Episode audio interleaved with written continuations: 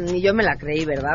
Es lunes y estamos contentos y hoy vamos a platicar con Armando Novoa sobre el concepto de civismo digital. Además, Jesús Lemus nos viene a recomendar un libro, tenemos buenas noticias y muchas cosas más, así que quédense con nosotros. Así arrancamos a todo terreno. MBS Radio presenta a Pamela Cerdeira en A Todo Terreno, donde la noticia eres tú.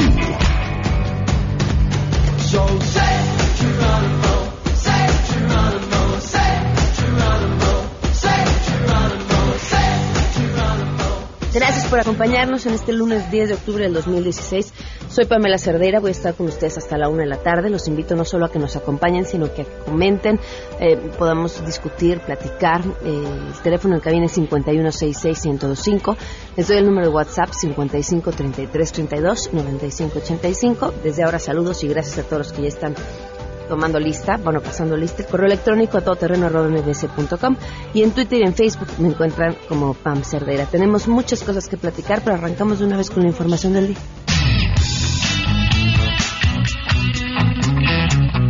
Gracias, así es. Este lunes el presidente de la República, Enrique Peña Nieto, realizó una gira de trabajo por el estado de Coahuila, donde inaugurará tres universidades politécnicas que tienen el objetivo de impulsar la educación técnica y tecnológica, así como destacar los beneficios que darán a los estudiantes y al sector productivo de esta región. A las 12 horas, el jefe de la nación será recibido por el gobernador Rubén Moreira Valdés en la explanada principal de Ramos Arizpe. En el evento se proyectará el video denominado Una realidad y se develará una placa inaugural de los tres planteles. Asimismo, el primer mandatario hará un recorrido por la Universidad Politécnica de ese mismo lugar. Harán uso de la palabra el secretario de Educación Pública, Aurelio Nuño Mayer, la alumna Elda Fernanda de la Fuente y el propio presidente Enrique Peña Nieto. Este es mi reporte, les informó Omar Aguilar García.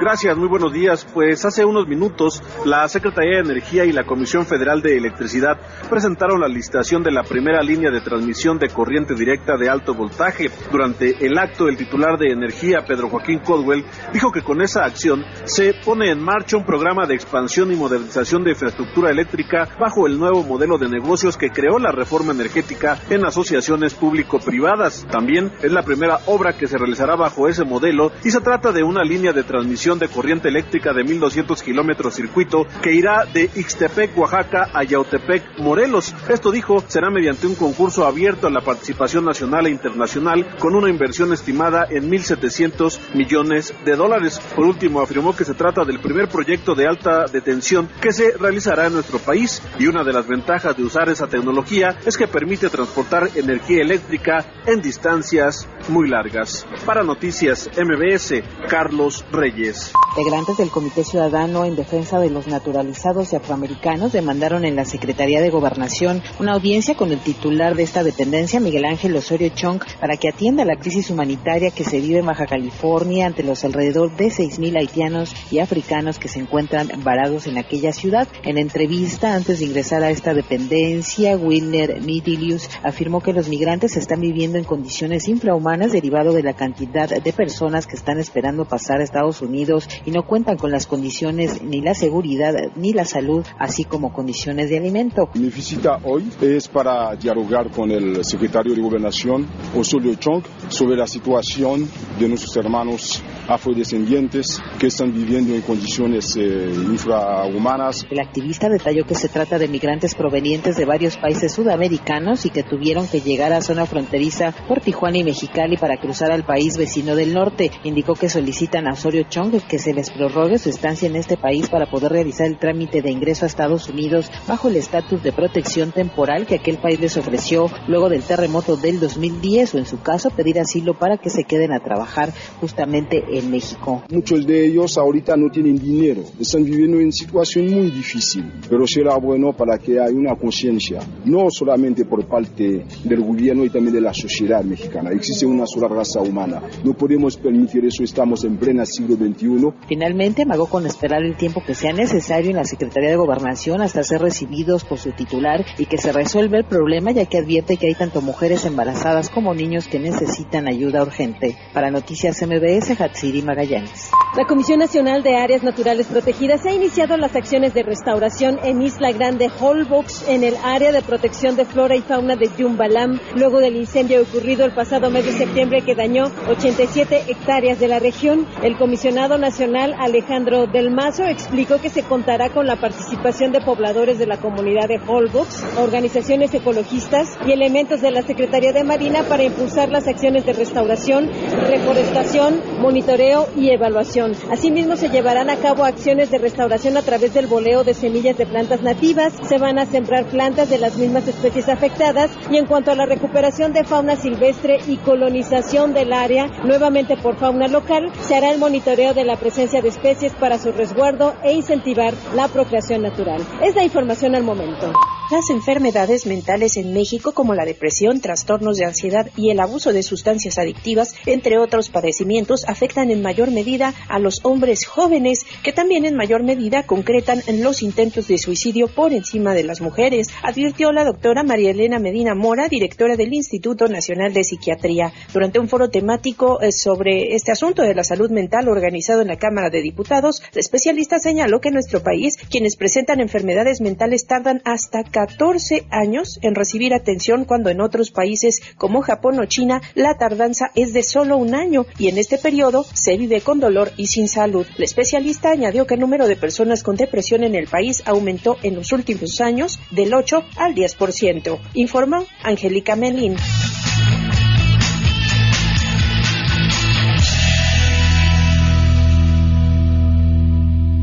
Y tenemos también buenas noticias.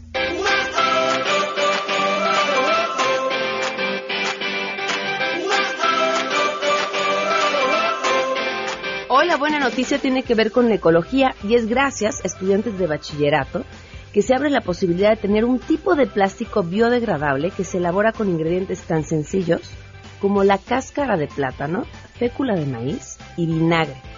Este proyecto del que les estoy platicando fue presentado en el marco del London International Youth Science Forum por José Eduardo Valderas Castro, que tiene 17 años, Israel Daniel Hernández García, de 18, y Aranza Mesa Dorantes, de 17 años. Con este trabajo, estos estudiantes de bachillerato, de Puebla por cierto, buscan la solución a problemas que contaminan, eh, como por ejemplo la generación de plásticos tradicionales, que tardan de 100 a 1000 años en degradarse. Sin embargo, aún están trabajando en la resistencia y la impermeabilidad de este plástico para que pueda ser firme y resista líquidos sin ningún problema de que se vaya a romper y así lo puedan llevar a un nivel más industrial. Para llegar a exponer este proyecto que se llevó a cabo en Londres, estos jóvenes participaron antes en el certamen Expociencias Estatal 2015 que se llevó a cabo en Zacatlán de las Manzanas y bueno, pues de ahí a Londres a triunfar. Muchísimas felicidades a estos chavos estudiantes por lo que están desarrollando. Damos una pausa y continuamos a todo terreno. Más adelante A Todo Terreno.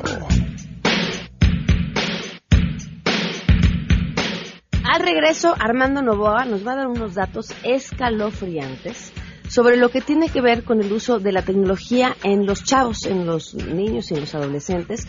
Por supuesto, cómo nos dan las 20 vueltas a los papás, pero también los riesgos que corren, qué es lo que está sucediendo en la era digital con los teléfonos celulares. Continuamos con eso. El 80% de las fotografías de sexting, fotos desinhibidas eh, de partes desnudas de tu cuerpo, el 80% de este tipo de fotografías se envía entre las 12 de la noche y las 2 de la mañana. Queremos conocer tus historias. Comunícate al 5166-1025. Pamela Cerdeira. A todo terreno. Donde la noticia eres tú. Volvemos.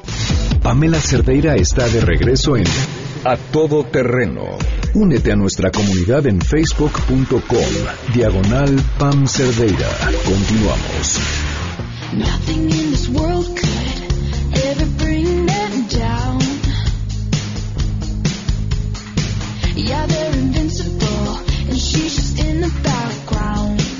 Le doy la bienvenida a Armando Novoa que nos acompaña esta tarde. ¿Cómo estás, Armando? Pamela, muy bien. Muchas gracias por la invitación. Fíjate que cuando me planteaste este tema, que de por sí me parece súper interesante, pensé, híjole, en los niños, ¿no? Cómo la emoción, finalmente, hasta la misma química cerebral, te gana para las decisiones que tomas y el cómo actúas cuando tienes a la mano un teléfono celular o cualquier aparato electrónico. Pero me preguntaba, ¿y a mí cómo me afecta? Y bueno, la cantidad de veces que he mandado senda, la cantidad de, de tonterías pues sin pensarlo, ¿no? Sin pasarlo por el filtro, solamente basado en la pura emoción. Eh, mira, pero esa es una característica humana de ya muchas generaciones.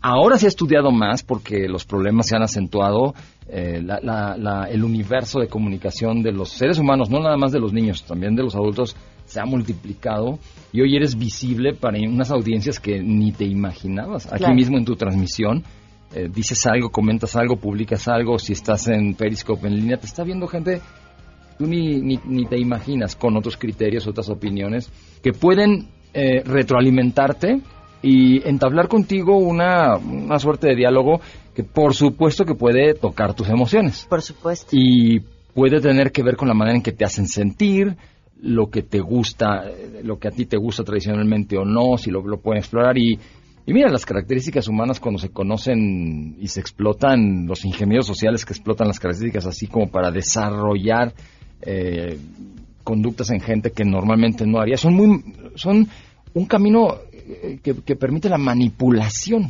total del ser humano. Cuando, cuando yo lo domino, lo conozco de ti, conozco tus emociones, cómo reaccionas, qué te gusta, qué sí, qué no, a qué te inclinas, a qué no, en fin, yo como conozco todo eso de ti, puedo empezar a acercarte cierto tipo de comentarios, insinuaciones, propuestas, invitaciones que pueden explotar eso y lograr que hagas algo, termines haciendo algo que normalmente no harías, como puede ser difundir un virus, Claro. por ejemplo. En, el- en la publicidad y en la propaganda está comprobadísimo que lo que a lo que hay que apelar, lo que hay que tocar, son las emociones. son las emociones y son lo más difícil de, de- de- de- fíjate, de entender. Hoy los programas más exitosos educativos se enfocan a, a esto que en inglés le dicen SEL, Social and Emotional Learning, es justamente explorar que eh, per- irle desarrollando a los niños habilidades que les permitan, uno, entender qué es lo que están sintiendo, entender cuál es la emoción que están sintiendo. Porque no es lo mismo estar eh, enojado que sentirse celoso, por ejemplo, o, o- o- o estar triste que sentirte agobiado. Entonces, lo primero que hay que hacer es identificar, que ellos aprenden a identificar la emoción y después a explicarla, Ok. a exponerla. Si tú estás enojado, tienes que poderlo decir sin gritar, tienes que poderlo explicar, expresar, articularlo. Para ello necesitas eh, Hombre. autocontrol. Eso es claridad. Dificilísimo. Por eso o terapia. Fíjate que es muy difícil, estoy, estoy cierto, estoy de acuerdo contigo, es muy difícil, y más cuando nos enseña. Claro. Los niños no aprenden lo que no se les enseña. Y sabes que es un detalle en, en este tema que estamos platicando mm, de, de mucho interés para los padres de familia, cómo los conflictos en casa son oportunidades de aprendizaje que se dejan pasar. Cuando tú a tus hijos, a tus dos hijos los ves en la comida peleándose, discutiendo, alegando, quitándose las cosas, jaloneándose, y los controlas con un estate quieto ya, dejen de molestar, pierdes una oportunidad porque en ese momento habías podido desarrollar un poco la asertividad, la empatía, la claridad, la comunicación, decir, a ver, a ver, vamos a separarnos, vamos a tranquilizarnos y vamos a poder explicarle, tú hermanito, dile a tu hermanita, qué es lo que te está molestando, explícaselo, hácelo ver y que ella te retroalimente en por qué lo está haciendo y lleguemos a un acuerdo, a, un- a algo que, que a los dos los deje tranquilos. Eso es parte de explorar y, e ir desarrollando estas habilidades sociales en los chicos. La carencia de ellas es notable y si no son capaces de relacionarse bien con su hermano, con su hermana en casa, en ese ambiente disque controlado, imagínate en un universo digital de miles de millones de usuarios, o de cientos o de cen- decenas de miles que están rodeando. Pues no, por supuesto que tu, que tu convivencia con ese, con esas, en esas plataformas puede resultar eh, en algunos problemas. Es que fíjate, además, estamos dotados para interpretar, cuando tú tienes una conversación con alguien, eh, tu cerebro interpreta cómo te vio, los gestos que hizo, la mirada, eh, cómo movió las manos. Todo eso te ayuda a entender qué es lo que está pasando para que sientas empatía. Pero a la hora que la comunicación, la mayor parte de nuestra comunicación es a través de un dispositivo, pierdes, pierdes esa otra conexión. Y entonces usted reaccionamos mal, eh, malinterpretamos las cosas, nos metemos en un sinfín de problemas. Sí, en la, en la comunicación humana. Esto que dices tú, los psicólogos le dicen el espejeo, eh, es mirroring, exactamente. El poder ver las reacciones, sentir y adaptar tu conducta también como respuesta a esa retroalimentación. La falta de ese lenguaje corporal te deja en blanco en, en relación a cómo está reaccionando. Eso es algunos de los retos de la comunicación digital. En un mensaje frente a frente, interpersonal, yo como el emisor del mensaje tengo infinidad de herramientas a mi alcance, como la gesticulación, ¿no? O, o el énfasis que puedo hacer, el volumen que puedo manejar, etcétera, para asegurarme de que tú recibes el mensaje tal como yo lo estaba, yo lo, yo lo planeé, yo lo originé. Pero en una plataforma digital, yo lo escribo fríamente ante una pantalla y lo interpreta quien lo recibe. Y uno de los factores que más puede alterar la forma en que lo interprete es su estado emocional. Ok. Hay muchas cosas, ¿eh? Hay la- La ortografía, la Lo- falta de puntuación. lo- no, lo- no deja tú, lo anacrónico. O sea, no, no, no, no lo, tú crees que escribes algo y tú no tienes idea cuándo lo va a ver. Sí, claro. Hoy en la noche, mañana, en este momento, luego, luego, ¿a- ¿en qué momento? Si está, si lo ve saliendo de una junta con el jefe en donde, imagínate, imagínate esto, la acaban de despedir y en eso ve tu bromita, pues puede ser que reaccione de una manera muy diferente a si está muy feliz, contenta, porque estas son cosas que también eh, el, el ser humano no puede controlar fácilmente por la presencia de, de elementos químicos en el cuerpo humano, neurotransmisores, como es el caso de la dopamina, que es el que nos ocupa hoy y por el cual te, te me acerqué tema contigo. sí. Sí, porque ve, la dopamina es un neurotransmisor que, que se genera en el cerebro. Cuando estás experimentando emociones. El Instituto Nacional de Psiquiatría ya desarrolló un experimento que trata de medir los grados de emoción del ser humano ante distintas eh, estimulaciones. Entonces, por ejemplo, por comprarte unos zapatos o un equipo que te tenías, que querías comprar, el, último celular, qué sé yo, tú generas en el orden de 150 nanogramos de dopamina por centímetro cúbico de tejido eh, neuronal. Así es como lo miden. Pero como lo explican algunas personas, es como el grado, ¿no? 150. El clima sexual, 500. Ok. La cocaína, de 1200 a 1500. O sea, emociones mucho más intensas. El primer like de un adolescente, sus primeras interacciones, las primeras en redes sociales, se ubican entre 700 y 800 eh, eh, nanogramos de dopamina. ¿Te imaginas la dificultad que hay para el ser humano, sobre todo en edades tempranas, para controlar las emociones que, que, se- que surgen No, no hay manera. de esas interacciones? No.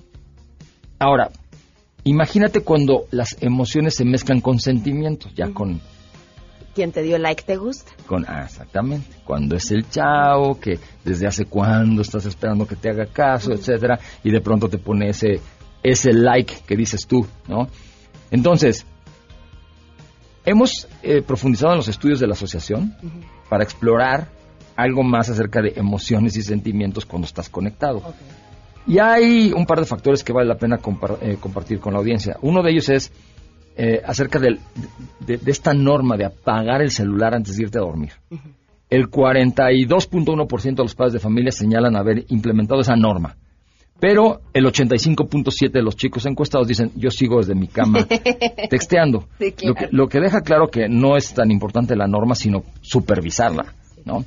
Ahora, El 90% de los padres creemos que nuestros hijos nos hacen caso. ¿Qué pasa si estoy en la cama usando el celular conectado con emociones y sentimientos desde ese ambiente íntimo, privado, de secrecía, donde sientes que estás en tu coto, de, donde nadie, no hay intrusos ahí? Tú puedes ser tú, como chica enamorada o como chavo entusiasmado y también enamorado, ¿por qué no?, de, de- de una chica. Pues se liberan conductas, se, se, se crea un ambiente de permisividad y tú sabes bien, de esto lo hemos platicado en ocasiones anteriores, que hablar ante una pantalla te da, te dota esta, este, esta teórica sensación de anonimato. Entonces, junta todo eso, y esto explica cómo el 80% de las fotografías de sexting, y para el auditorio que no conozca el término, sexting es esta conducta de voluntariamente tomarte fotos desinhibidas eh, de partes desnudas de tu cuerpo y, y compartirlas, compartirlas. ¿no? Voluntariamente. El 80% de este tipo de fotografías se envía entre las 12 de la noche y las 2 de la mañana.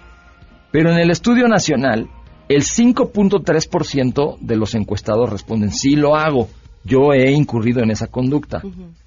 Profundizamos y fíjate, el 92.5 de ellos lo envían desde su cama. Entonces, cuando, cuando le decimos hoy a los padres de familia, dentro de los nuevos Quítales retos, el teléfono en la noche. es tú pon la norma.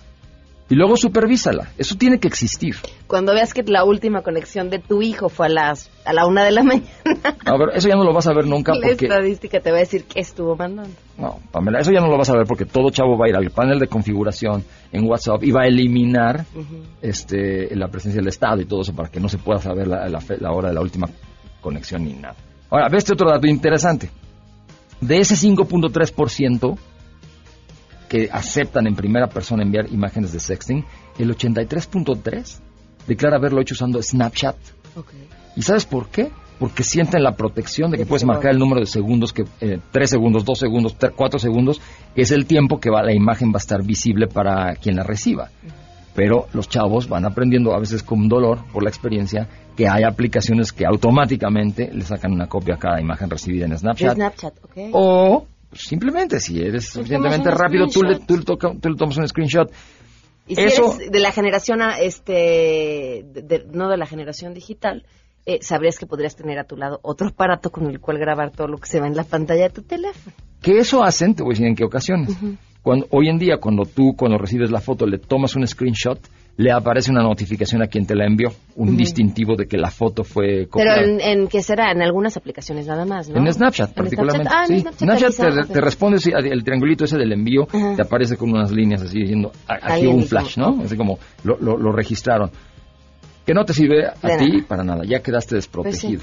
Pero para que no llegue esa notificación, sí es capaz el chavo de tomar otro celular y disparar a la, a la pantalla de ellos. Entonces, fíjate cómo en los acuerdos que invitamos a los padres de familia, sobre todo en aquellos que apenas le van a entregar el celular a sus hijos, hay dos cosas que con las que se resuelven el 80% de los problemas que vemos entre los chicos. Supervisa el horario en que pueden utilizarlo, o sea, establece los horarios claramente en el acuerdo con ellos y las aplicaciones que le pueden instalar. Yo voy más lejos. O sea, yo al padre de familia le digo, tú establece la norma, debes de apagarlo antes de, de ir a dormir. Supervísala. Si encuentras que no lo está haciendo, entonces pasas al segundo nivel del acuerdo. Lo apagas y me lo entregas en mi habitación. No hay más. Y los padres de familia tienen que, además, eh, no dejarse vencer por la serie de argumentos que los propios hijos les van a dar, ¿no? No lo puedo es mi apagar. Es mi despertador, mamá, lo necesito en mi cuarto porque si no, ¿cómo me despierto? Eso es el más común. Entonces tú le dices, te vas a despertar con este despertador de 200 pesos que acabo de comprar, que es para ti y, y da esa misma Tengo que funcionalidad. comprar uno, por cierto. Bueno, yo creo que sí, ya tienes que comprar uno. No, no, tienes que también, también no dejarte vencer por esos, esos argumentos. Claro. Si no, tú como papá te estás poniendo la venda. Y lo que justamente queremos que, que entiendan los padres de familia es que esto, nosotros ahora lo definimos como el cinturón de seguridad digital que le debes de poner a tus hijos. Si tú no le pones ese cinturón de seguridad con estos acuerdos que hagas y donde particularmente te recomiendo esas dos cosas, horarios y aplicaciones, con eso resuelves en serio el 80%. Necesitamos eh, invitar a los padres de familia que, conozcan de estas estrategias. Fíjate, cómo manejar la presión que el hijo te puede hacer a cierta edad. Tú la conoces perfectamente. Todos tienen. Yo de quién es mi celular porque ya no puede ser. Todos tienen, si no, no me entero. Todos se, se comunican ahí, si no, yo no me... Esa presión Para hay que tarea. saberla. No, Lo necesito para hacer la tarea. esa es una de las cosas más comunes, los propios niños nos lo dicen hasta riéndose. En los talleres nos dicen, ah, sí, yo le digo eh, que estoy pidiendo los apuntes. Claro.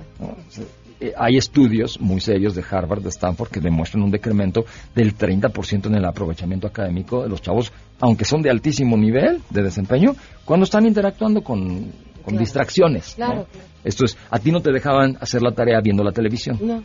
Tú no dejas a tus hijos hacer la tarea usando cosa la- el manejar la presión, el cómo responderle a los hijos, el aprovechar los conflictos en, casa como oportunidades de aprendizaje, son estrategias que vamos a estarles compartiendo en un foro abierto que vamos a llevar a cabo junto con Vidal Schmil de escuelaparapadres.com el próximo 15 de octubre aquí en el foro Mazarik. Los invito a todos a que eh, visiten escuelaparapadres.com. Ahí está el banner del evento. Los boletos se pueden adquirir vía Ticketmaster. Tanto Vidal como nosotros en civismodigital.org trabajamos únicamente con las comunidades de padres de familia de las escuelas de nuestras redes. Este es el primer foro abierto para que padres de familia de escuelas que ni siquiera pertenecen a nuestras redes puedan asistir ¿En qué horario va a ser? y conocer. Vamos a tener dos sesiones, una en la mañana a las diez y media de la mañana y otra en la tarde a las cuatro Ok. en, en Foro Mazarik, ambos, ¿no? Está aquí en Mazarik y eh, Anatole France, está muy accesible. Eh, yo les queremos ofrecer a la audiencia que las personas que nos marquen al ¿puedo dar el teléfono? Por supuesto. Al teléfono 70947150 y reciben una cuota promocional eh, por, por, haber tenido el tiempo de escucharnos en esta, en esta emisión. Hoy, muchísimas gracias y te invitamos en otra ocasión para que sigamos platicando de, de, estas técnicas y estas herramientas. Y está tu libro también, ¿no? Sí, el libro sale ya el mes que entra, Internet sin peligros para tus hijos. Y, y, tenemos muchas recomendaciones muy prácticas de cómo establecer estos acuerdos. Tenemos incluso ahí un, una suerte de marco, un acuerdo marco. Un, como contrato, ¿no? Sí, es un en este caso ya es, va más allá del contrato que, que sugeríamos como una es una buena idea porque además está demostrado que cuando el chavo firma el convenio y lo tiene ahí a su alcance, él sabe que estableció un compromiso del cual no se puede olvidar tan fácilmente. Claro. Pero ahora lo que estamos invitando a los padres de familia es que celebren estos acuerdos que en, en, donde los propios chicos puedan participar en el establecimiento de las normas, horarios y demás, argumentando lo que te dice tu hija, es que yo lo necesito porque no me da tiempo y tal y tal. A ver, vamos a escuchar cuáles son tus necesidades, vamos a ver cómo las vamos a resolver, pero una vez que establezcamos este acuerdo, lo vamos a cumplir. Es para que se respete. Y funcionan bastante bien. Lo, lo, lo, lo que a veces eh, sucede es que cuando les damos a los padres de familia un acuerdo base para que les sirva de ejemplo, lo agarran tal cual. Claro. Y la invitación del libro te da toda la argumentación que tú necesitas. ¿Para qué? Para que lo adaptes, hables con tus hijos y lo adaptes. ¿no? Me parece perfecto. Pues te agradezco mucho que nos hayas acompañado, Armando. No, bueno, a ti Pamela, muchas gracias por la invitación. Continuamos. Hasta luego. Si tienes un caso para compartir, escribe a todoterreno.mbs.com. Pamela Cerdeira es a todo terreno. En un momento continuamos. Pamela Cerdeira está de regreso en A Todo Terreno. Únete a nuestra comunidad en facebook.com, diagonal Pam Cerdeira. Continuamos. La reflexión A Todo Terreno. Con Lucía Legorreta. Querido público de A Todo Terreno, hoy comentaremos el tema del ahorro y cómo lograrlo. Alguien nos pregunta, ¿tienes ahorros? A lo que de inmediato respondemos, si apenas me alcanza para vivir. Platiquemos realmente de lo que es el ahorro y cómo puede ser un aliado para lograr tu proyecto de vida, una llave para hacer realidad tus sueños. El valor del ahorro es un contrapeso al consumismo, es decir, no me dejo llevar por lo que me ofrece la mercadotecnia, los anuncios y las tiendas. Es cuidar mi dinero. A todos nos cuesta mucho trabajo ganar dinero y después lo malgastamos. Es gastarlo en lo que vale la pena. Tú debes decidir en qué quieres gastar el dinero que ganas o que tu cónyuge o papás han recibido y te lo dan. Ahorrar es no despilfarrar en gastos superfluos, innecesarios, caprichos, gustos del momento o comprar por impulso. Es administrar bien mis recursos financieros. Ahora bien, ¿para qué ahorrar? En primer lugar, hay que guardar dinero para cuando falte. No siempre lo tendremos y no sabemos cuándo nos puede faltar. Para urgencias e imprevistos, enfermedades, accidentes, muerte de algún familiar. Para mejoras en tu vida, la casa, cambio de coche, estudios de los hijos y, ¿por qué no?, también para diversiones y vacaciones. Para ahorrar en un futuro, si vivimos más años, todos llegaremos a la tercera edad y sin dinero es mucho más difícil. El ahorro debe convertirse en una forma de pensar, de vivir, lograr que sea un hábito el guardar un poco de dinero. ¿Cuánto? Los expertos recomiendan un 10% de las ganancias. Por cada mil pesos, guardar 100. Por cada cinco mil pesos ganados, guardar 500. Sé que no es fácil, pero ¿cómo lograr el ahorro?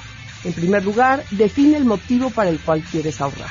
Ampliar tu negocio, mejorar tu casa, estudios de tus hijos, salir de vacaciones, enfrentar imprevistos. Segundo, gastando menos.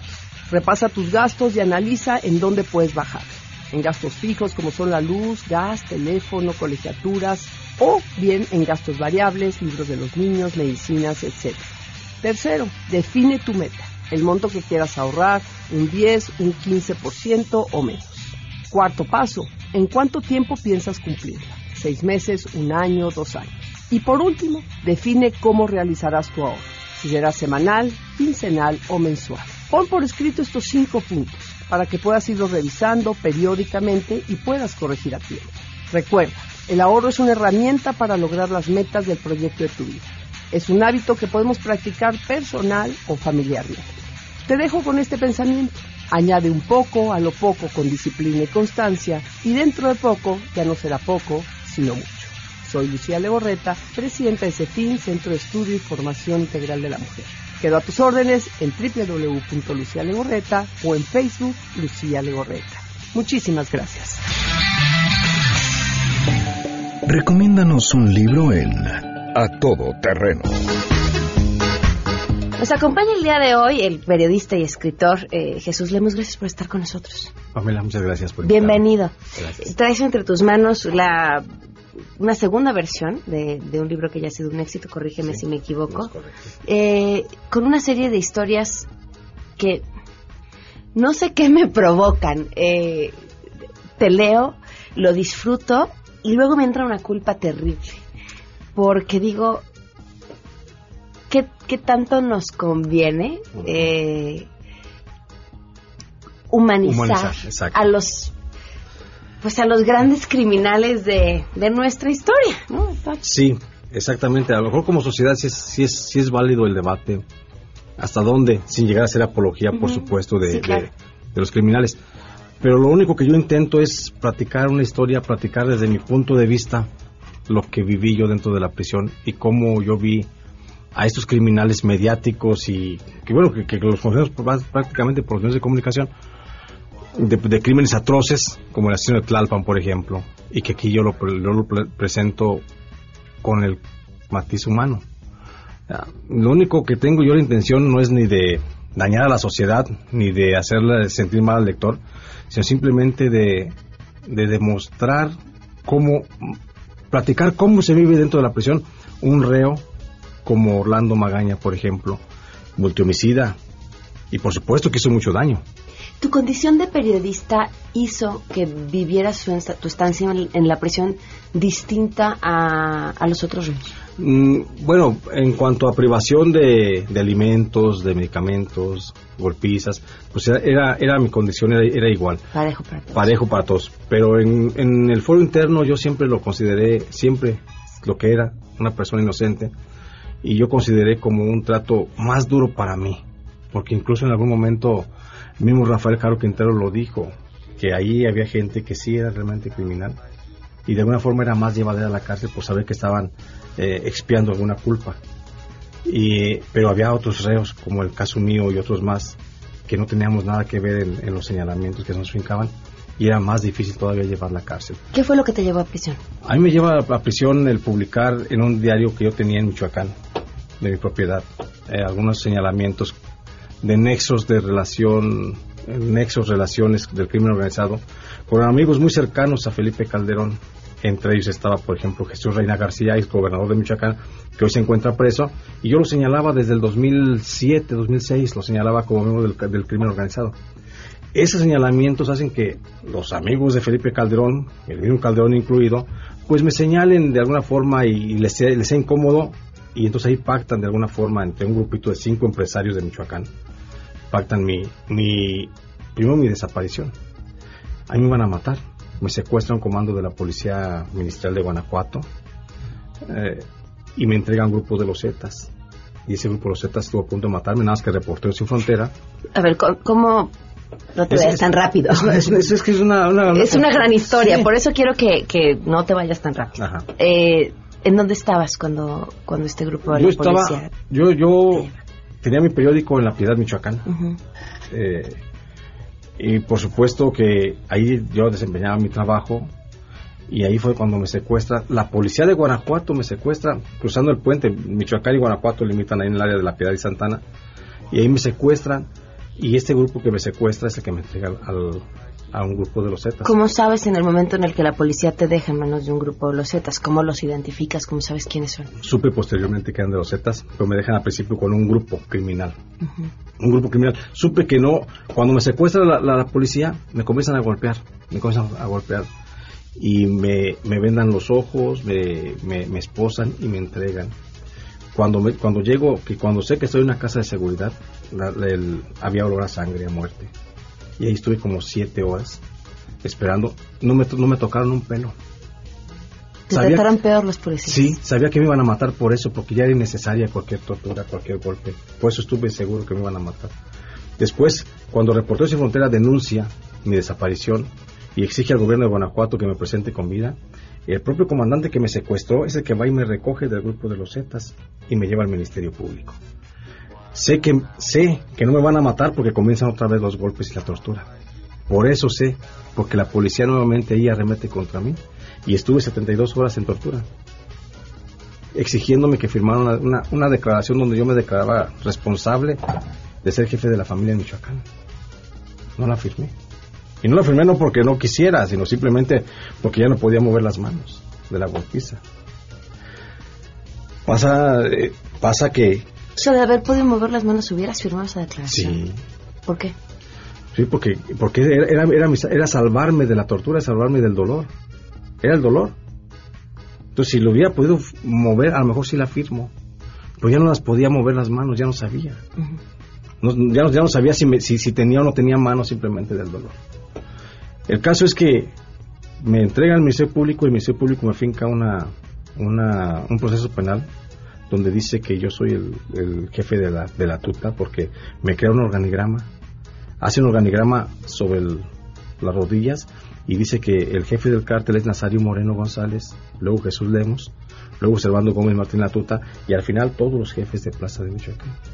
Y con ese estatus de peligrosidad, con ese nivel de que me estaba asignando dentro del cártel, pues me consigna un juez y el juez de consigna sin, sin mayor problema me da el auto de formar prisión y me, y me encierran inicialmente en la cárcel de Puentecillas en Guanajuato. Una cárcel estatal de mediana seguridad sin mayor problema. Pero finalmente cárcel. Después, Reporteros Sin Fronteras insiste de que hay un periodista preso en, en, en Guanajuato acusado de narcotráfico. Y, y, es cuando yo le soy incómodo al gobierno de Guanajuato, de Juan Manuel Oliva Ramírez, el panista muy cercano a Felipe Calderón. Y él es el que ordena que me trasladen. Y la única forma de trasladarme es hacerme un reo de altísima peligrosidad y llevarme a una cárcel federal. Y así lo hace el juez. Me manda a hacer un estudio criminológico donde resulta que yo soy de altísima peligrosidad y ordena mi traslado. Y por eso llego a, llego a Puente Grande, eh, a una, al área de máxima peligrosidad dentro de la cárcel de máxima peligrosidad. Y por eso es que yo ahí, ahí llego a convivir con reos como Rafael Caro Quintero, como Mario Aburto, como eh, Alfredo Beltrán Leiva, Mochomo, el Mocho Orejas, que es lo que cuento en el primer libro, Los Malditos. Pero dentro de la cárcel, eh, yo llevo mi proceso, pero no hay una sola prueba que me acuse, ni, ni, el Ministerio Público nunca aporta nada. Yo le pido al juez que me sentencie. Pues en lo que se hace justicia podemos tenerte sí, guardado un rato. Exactamente, sin ninguna prueba, yo estoy seguro que voy a salir porque le pido al juez que me sentencie. Y el juez me sentencia, pero condenatoriamente. Y, me, y dice que soy responsable de los delitos de delincuencia organizada y fomento narcotráfico. Y me sentencia en primera instancia a 20 años de cárcel. Imagínate lo que es pensar que voy a pasar 20 años en la cárcel. ¿Qué pasa después? De ahí me llevan al área de, al área de sentenciados y en el área de sentenciados conozco a otros reos como por ejemplo a Humberto Rodríguez Bañuelos, eh, al asesino de Tlalpan, que es precisamente aquí donde ya eh, conozco por ejemplo a, a Armando Amezco Contreras, el rey de las anfetaminas, a, a Sergio Villarreal el Grande, el asesino, el sicario de los de los Beltrán Leiva, a Carlos Rosales, el fundador de la familia michoacana a Orlando Magaña, el asesino de Tlalpan, de quien ya, de quien ya hablábamos. Y entonces ahí como conozco estos personajes y ahí logré otras historias. Ahí trato de encontrar sus historias también, como ya lo había hecho ya en, en el área de procesados, donde estuve un tiempo, y en el área de COC, del Centro de Observación y Clasificación. Y esas historias, bueno, igual las recopilé, las recopilé todas, pero en el primer libro únicamente me di la tarea, era un libro, Los Malditos, lo planteé como un libro, como un libro más inmediato, como más, más urgente, de contar cómo vivían los reos dentro de la cárcel. Hice un retrato de palabras en aquel tiempo en, en, Los Malditos, pero este, a la luz de los años, lo fui, fui, fermentando más sus ideas. No conté, en Los Malditos pues no cuento muchas historias, son las que cuento ahora acá, y esas historias las como las fermenté. Y me decidí a publicarlas porque creo que vale la pena conocer desde el punto de vista periodístico este, aquí yo no soy sociólogo, no, no hablo eh, como piensa la sociedad, yo pienso como periodista. Y decido platicar cómo son los asesinos que encuentro en el área de sentenciados, pero con sus historias contadas desde ellos mismos. ¿Encontraste algún común denominador entre ellos? En su infancia, en sus carencias, en sus deseos. Yo, yo creo que el común denominador fue la pobreza. Todos los asesinos que estaban ahí, todos vivieron en condiciones extremas. Todos tuvieron dificultades de, para subsistir en la infancia. Y todos en algún momento manifestaron algún tipo de, de hambre. Entonces yo creo que ese fue el factor común que, que encuentro. Otro factor común que encuentro es, pero es a posteriori, es cuando veo a todos estos criminales que son, son buenos para la poesía, son muy amorosos. Entonces yo creo que es otro, otro factor de los, que voy, voy encontrando. Ahorita que me pregunto, no había pensado en eso, pero creo que son los así como que los que más marcan. ¿Y cuál es la historia que más te marcó? Mm, yo creo que sin duda la que más me marca dentro de, de, esta, de esta historia es la de Humberto Rodríguez Bañuelos, el asesino confeso del cardenal Posadas Ocampo. Y me marca porque, pues ante la sociedad, ante los ojos de la sociedad, pues es terrible, ¿no? Es el demonio mismo. Eh, no, no, solo por el hecho de que haya asesinado a un hombre, sino porque mata a un, a un príncipe de la iglesia. Y me impacta porque cuando lo conozco es un tipo, es un filósofo, es un tipo amable, solidario, eh, muy compartido con sus anécdotas, sus historias. Y es el, es el único que dentro del área de sentenciados, cuando yo llego, me brinda una especie de protección, si quieres, de cobijo. Él fue el que me dijo, bienvenido al último infierno. Él fue el que... Y luego yo no supe por qué y a los días que lo vuelvo a encontrar otra vez en la celda, en perdón, en el patio, le pregunté por qué y él en su filosofía me dijo porque la cárcel es el último infierno de cualquier hombre. Después de la cárcel no hay nada que pueda ser peor y todo y todo decía él es es miel que escurre en la vida. Cualquier cosa en la libertad es miel que escurre. Entonces en esa filosofía él se movía. Lo sigues creyendo ahora creo que sí. Creo que sí porque lo que es yo viví en la cárcel pues viví lo indecible y, creo que a mí me, me marcó eh, emocional y psicológicamente. Y ahora veo la vida de otra forma simplemente estar libre de poder caminar por donde quiere el poder, es una libertad que no la vemos en la naturalidad. ¿Ha cambiado lo que viviste en la cárcel, la forma en la que haces tu trabajo? Sabemos que en, México el periodista, sobre todo el periodista en ciertas regiones del país, tiene que ser sumamente cuidadoso con, con lo que hace y cómo lo hace. Más allá de la ética periodista, el compromiso con la verdad, eh, hay otros temas. Sí. ¿Cambió para ti? Sí, totalmente. Yo hacía un tipo de ejercicio periodístico antes de la cárcel y después de la cárcel hago otro porque conozco a todos los que estaban ahí. Ah, otro factor común de los, de los reos es que todos se quejaban de los periodistas. Porque todos de alguna forma hacemos un daño sin querer a lo mejor, otros con mala intención. Porque cuando hablamos, por ejemplo, que descubren la nota policíaca, eh, hacen juicios antes que el propio juez y entonces hay gente que ya da, los periodistas dan por, dan por sentenciado a muchos detenidos que apenas van a ser sometidos a proceso. Yo que en ese sentido a mí me cambió mucho eh, la visión para hacer ejercicio periodístico, de no hacer un ejercicio periodístico a la ligera y pensar en, en más que en quién estoy este, informando, a quién estoy dañando a través de mi información. Entonces eso, eso a mí me quedó muy, muy marcado, es lo que hago a la fecha cuidar mucho lo que estoy este, publicando y diciendo. Muy bien, pues no se pierdan los malditos dos, eh, el último infierno de Jesús Lemos. Muchas gracias por habernos acompañado. Gracias por invitarme. Nos vamos ya, así de rápido. Gracias a ustedes por habernos acompañado. Eh, nos escuchamos mañana en punto de las 12 del día en A Todo Terreno. Se quedan en compañía de Alejandro Cacho. Que tengan un excelente inicio de semana. Soy Pamela Cerdeira. Adiós. MBS Radio presentó a Pamela Cerdeira en A Todo Terreno te esperamos en la siguiente emisión, A Todo Terreno, donde la noticia eres tú. MBS Radio, en entretenimiento, estamos contigo.